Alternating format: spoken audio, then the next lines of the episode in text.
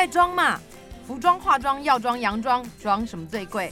大家都唔 man gay，最贵的当然是装潢喽。大家好，我是倩云，今天要来跟你聊怎么装，让你最懂装。欢迎你来到装潢设计的天地。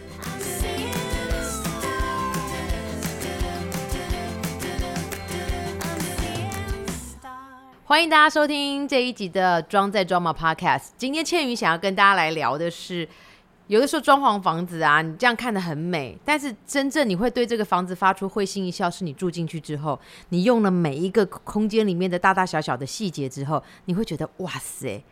也有一种状况是呕的半死，完全没有做到我的心坎里。不过今天呢，我要请到的这位设计师好朋友，他做的房子就是前者，绝对会让你会心一笑。我要欢迎，我要怎么形容他呢？我都说他是最有温度的暖男设计师。我们欢迎张德良，德良哥你好。倩宇好，各位朋友好。德良哥，我这样子说你是暖男设计师，是因为我觉得你做的空间住进去之后，真的会让人家会心一笑。这样子的形容，你觉得有没有很？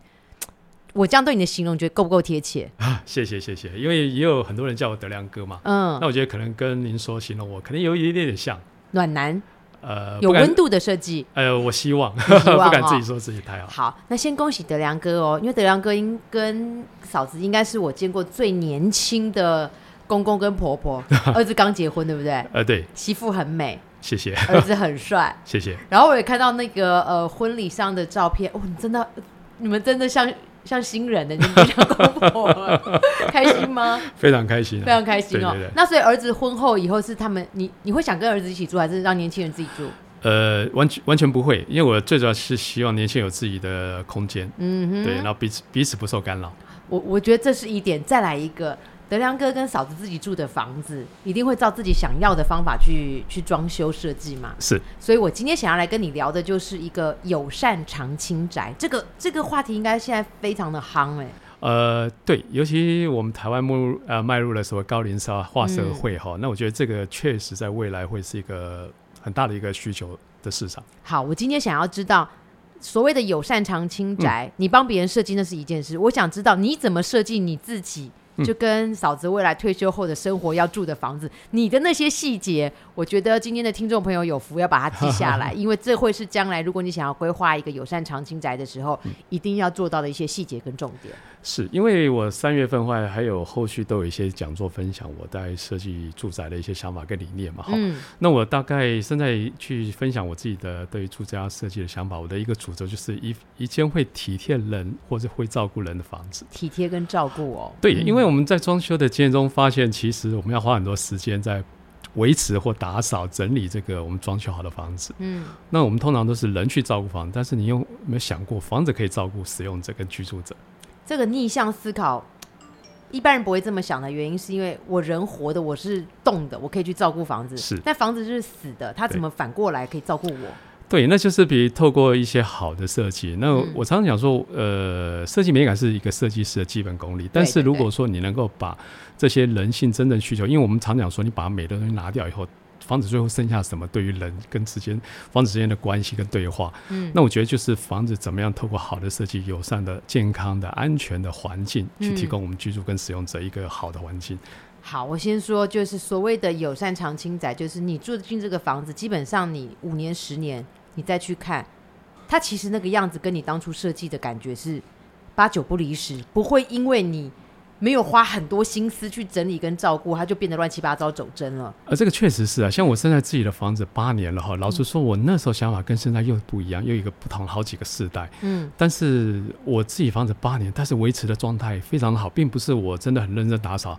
我我是一个很懒得打扫的人哈，当我要扫我就很认真那种龟毛个性。但是我太太也是扫地就是像大拉女人，啪啪啪啪。嗯，那但是我们家没有在认真打扫情况下，确实它还是一个非常非常新的房子。为什么？就我刚才提的，就是透过一些我自己的想法，我自己懒惰的个性，但是龟毛的性格，然后怎么样去融入在这个房子里面，满足我个人跟家人还有其他所有屋主朋友的使用需求。我觉得这一点就非常重要。好，这个友善长青宅这样子讲起来，我以前觉得它可能只是适合就是年长或是退休，嗯，错了，其实友善长青宅每个年龄层都适合。是，其实对对，其实我们也称它为一个全龄住宅，因为对，因为我常常形容就是说一个呃房子里面居住者，我们常想说，哎，最需要优先照顾的是谁？嗯，其实应该是主要有两个大族群，第一个是长者嘛，好，那第二个就是年幼的小朋友。嗯，当你这两个最优先不要被需要照顾的家人哦都能够满足的时候，我觉得这个就是一个全龄住宅，因为年轻人住在里面更没有安全上、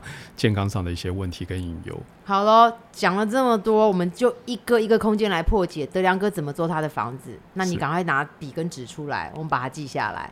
好，呃，我先讲一个德良哥的龟毛，从我侧面观察有一点可以知道。我知道德良哥以前在做每一个屋主家的房子的时候，都有一本《葵花宝典》。对，那《葵花宝典》好厚，大概一两百页，有没有？对，有。那里面是密密麻麻的细项，里面，然后每一个细项，比方说防水层第一层有没有做 check 有。盖一个章，防水层第二层有没有做？有 check 盖一个章，盖完之后你还要再 double check，再盖一个章，再盖一个章。那本《葵花宝典》整个都做完之后。其实这个房子才算通过你龟毛个性的检验嘛？对，因为我们我们就是所谓的 SOP 嘛，哈，大概我们从一开始从丈量跟屋主洽谈设计规划，到一直到施工完工交屋，甚至售后服务，这些东西都是框列在我们的 SOP 的服务流程里面的规范去啊，依照这个规范去走。嗯，因为我们觉得。人的连呃记忆可能会突然会忘或 miss 掉什么事情，嗯，但是如果你有这样一个流程去遵照这个流程去走，那你不用说第一个会漏掉什么讯息，第二个就是带着年轻设计师走的时候，他也可以有个依循的标准。那因为有这样的这个依循依循的标准哈，我常讲说，我们跟一般设计公司不太一样，我们敢提供勇于提供三年保护。可能跟一般公司的一年保护啊，就是因为这样的一个严谨的流程的因为基本上什么问题，你翻一下《葵花宝典》，把一下脉，就知道这个地方出问题了。啊，这真的是事实。我觉得这个很重要，因为我常我常形容跟在呃我的朋友或者我们的同事说，我在大概每个礼拜都会更新或新增可能三条、五条、十条不等的 SOP，因为与时俱进嘛，哈。最新最新更新的条文是。呃，比如说像在装修的时候，像我们现在因为装修送审是非常严苛的法律，因为对居住者是一个非常好的保障。嗯，那我们现在的流程以前都是装修一定要送审，然后要调图，可是因为调图可能等到施工签了工程合约的时候就来不及了，所以我们现在是调图的流程是相反，一开始接触这个屋主的时候，我们就开始调图。哦，你可能要去研判这个案子是不是有一些我们看不到的问题，从这个地方去做一个专业，就在设计之前先把这些问题排除跟解决，这样子也会比较好。比方说这个房子你调图，它哪些地方是？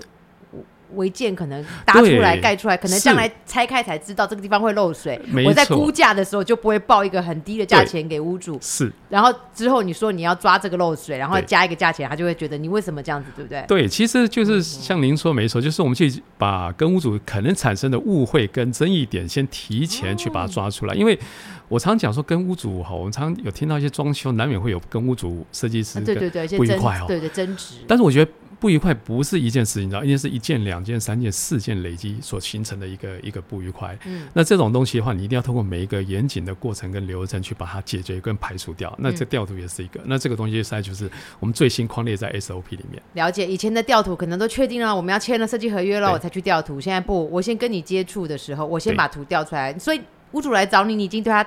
家里该了若指掌了。对，因为这个也也也可以确定一件很好的事情，就是说确定屋主是不是真的有这个诚心诚意愿意把这件事情做好。嗯，因为装修是很这么严格的情况之下，屋主愿意去在还没有签设计就去把图调出来，去呃去检视他这个房子跟我们法规有什么抵触，其实表示他也非常正视跟重视这件事情。明白，就是彼此之间都是有诚意的啦。